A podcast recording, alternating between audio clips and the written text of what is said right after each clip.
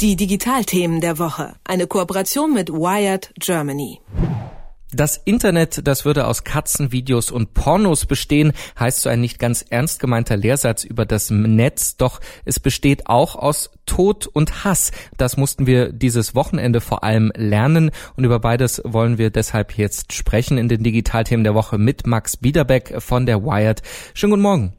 Guten Morgen. Ja, gerade bei Nizza und der Türkei war das Wochenende ja vom Tode bestimmt, auch im quasi in meiner Timeline ähm, oder bei den Seiten, die ich aufgerufen habe. Videos von verstümmelten Leichen, äh, die muss man sich dann über Periscope oder kurzzeitig auch bei Twitter oder selbst bei YouTube anschauen, bevor die gelöscht werden und erwischen uns dann so volle Breitseite in unserem Alltag. Ähm, jetzt habt ihr einen Artikel dazu veröffentlicht, dass das eben eine neue Form von Gewalt ist, die wir im Netz erleben. Ähm, jetzt sage ich aus meiner Internet Erfahrung, die schrecklichen Bilder hat man schon immer gefunden. Was hat sich denn verändert? Ich denke, es hat sich die Unmittelbarkeit verändert. Also du hast schon recht, ich würde jetzt nicht sagen, das ist eine neue Form der Gewalt. Gewalt als solche war ja schon immer irgendwie da. Aber unser Kolumnist Johnny Häusler, der hat das gestern schon ganz interessant beschrieben. Und zwar hat er gesagt, vor 20 Jahren gab es schon mal eine Webseite, die extrem viel mit Gewalt äh, sich beschäftigt hat. Und ich kann mich auch noch daran erinnern, dass das für uns damals als Schüler extrem das Ding war, in den Informatikraum zu rennen und sich rotten.com anzugucken. Ähm, aber damals war das noch so eine Kuriosität und damals ist man da noch absichtlich drauf gesurft. Und heute ist das so, dass man sich gar nicht mehr dagegen wehren kann. Also das kommt einfach, wie du das schon gerade schön beschrieben hast, das rasselt da in deinem Nachrichtenstrom runter, in deiner Blase und äh, du kannst gar nichts dagegen tun. Also du, du wirst direkt damit konfrontiert und kannst dich davon auch gar nicht schützen. Und da gibt es wiederum Gruppen, die das ausnutzen. Ähm, ja, genau. Und du musst einfach damit arbeiten, dass es jetzt einfach da ist. Jetzt gibt es ja seit Jahrzehnten bei uns diesen gerade in den Massenmedien antrainierten Reflex, eben Gewalt, Tod, ähm, Verstümmelung so weit wie möglich aus der Berichterstattung rauszuhalten, sicherlich aus guten Gründen. Aber auf der anderen Seite ist das ja in vielen Regionen der Welt Realität und auch eine Realität, die was mit uns zu tun hat, wenn etwa die Bundeswehr irgendwo in Afghanistan einen Kriegseinsatz hat. Holt uns da jetzt über das Netz so ein bisschen das ein, was wir einfach seit Jahrzehnten verdrängt haben, dass die Welt wirklich so aussieht und dass das auch was mit uns zu tun hat? Ähm, ich denke erstmal, ich denke, dass Johnny Häusler recht hat, wenn er sagt, dass mit Gewalt vor allem oft Sensationsgier befriedigt wird. Ähm, ich denke, dass Qualitätsmedien zu Recht ähm, Wert darauf legen, gewisse Bilder auch wegen den Personen, einfach wegen dem Schutz der Ehre, der, der persönlichen Ehre der Person auf diesen Bildern aus der Berichterstattung rauszuhalten. Im Internet geht das natürlich nicht mehr, weil es gibt diesen Medien oft nicht mehr als Zwischenschritt zwischen dem User und dem, dem Inhalt, den er konsumiert. Zur zweiten Frage, holt uns da, also sehen wir da die Realität, holt uns die nur ein? Zum Teil vielleicht, zum Teil aber auch nicht, weil natürlich trotzdem, selbst mit diesen Gewaltvideos, oft nur eine gewisse Realität uns gezeigt wird. Da soll, da geht es immer, da steckt immer eine Agenda hinter, auch wenn da unvermittelter Content durchgeblasen wird. Also zum Beispiel geht es da oft um die Deutungshoheit über Informationen. Jetzt, das kann im Positiven wie im Negativen passieren. Ähm, radikale Gruppen werden zum Beispiel immer versuchen, möglichst gewalttätige Videos von der gegnerischen Seite irgendwie zu zeigen, um zu sagen, hey, passt auf, hier, wir sind moralisch im Recht. Und die setzen dann auf die Sensationsgier der Leute, die das natürlich teilen und die das natürlich sich angucken. Und dann wird das Ganze ganz kritisch. Und dann sehen wir eben doch nicht unbedingt eine Realität, sondern wir sehen eigentlich das, was wir immer noch sehen sollen. Wir sehen einen, einen ganz bewussten Ausschnitt der Realität, der möglichst brutal ist.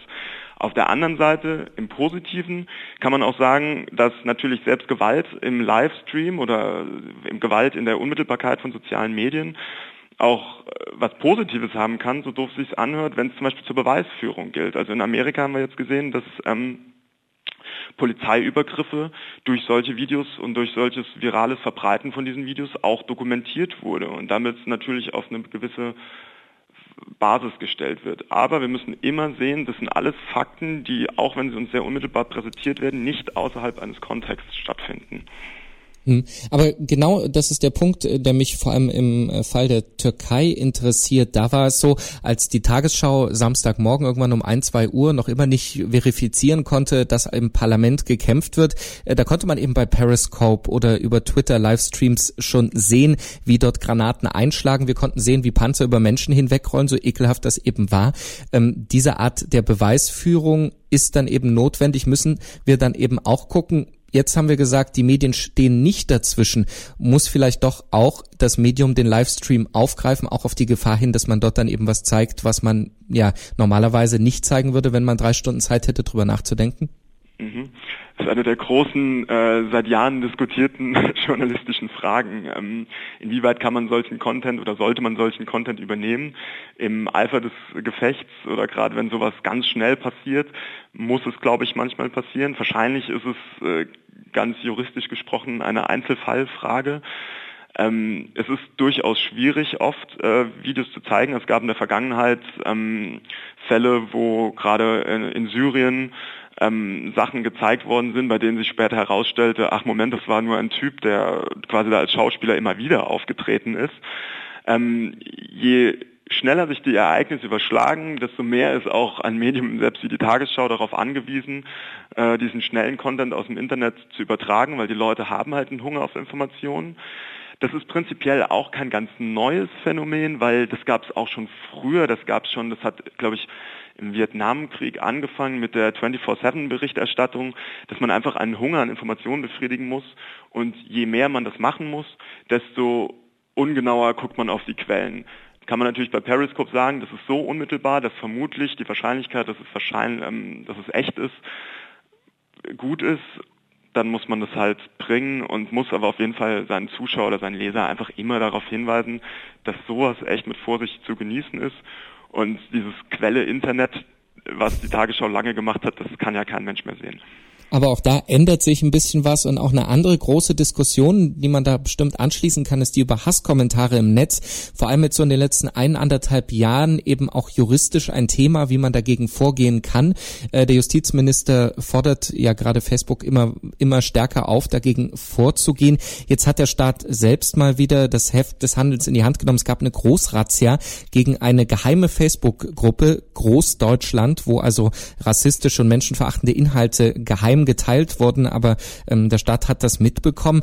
Ähm, ist das auch so ein bisschen Anzeichen, dass wir jetzt an so einem Tipping Point angekommen sind in der Entwicklung des Netzes, wo äh, keiner mehr sich sicher sein kann, jeden Dreck zu posten und es kommt nicht doch irgendwann eben der Staatsanwalt und das SEK vorbei? Sagen wir, das ist genau das, was diese Razzia wahrscheinlich tun sollte, dieses Gefühl zu erzeugen. Ähm, aber so ganz schwarz-weiß lässt sich, glaube ich, nicht sagen. Ich glaube, dass ähm, noch immer sowohl die Behörden als auch das, äh, also die Behörden, der Staat, als auch die Netzwerke auf der anderen Seite relativ ohnmächtig sind, was den Content auf ihren Seiten betrifft, auf den Seiten wie Facebook, Twitter etc. betrifft.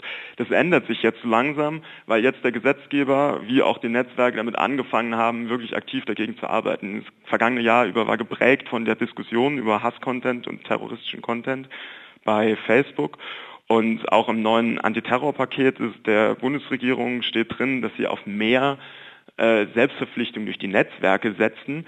Ich habe mit ein paar Juristen gesprochen und da ist natürlich die Frage hier irgendwie, ist das überhaupt schon Öffentlichkeit? Also ist das überhaupt schon strafbar, was die gemacht haben?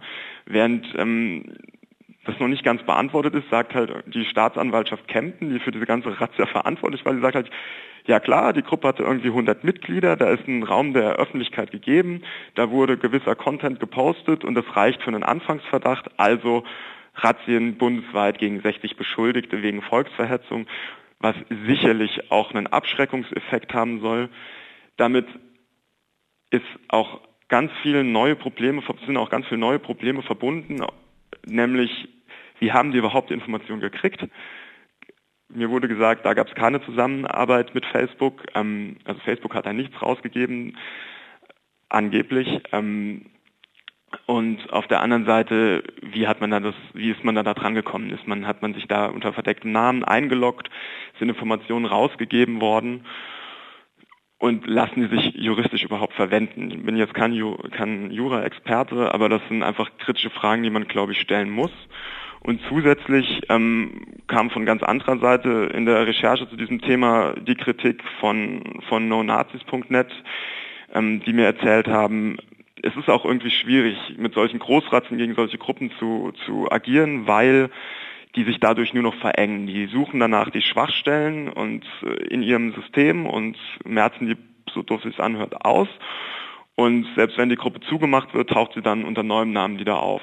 Vielleicht kleiner, aber dann kann sie sich wieder entwickeln. So eine ähnliche Entwicklung hatten wir auch beim Anonymous Collective, auch einer rechtsradikalen Gruppe vor einigen Wochen.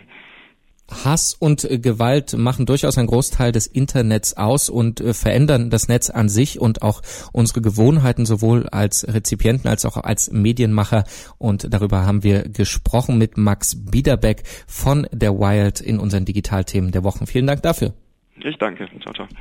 Die Digitalthemen der Woche. Eine Kooperation mit Wired Germany.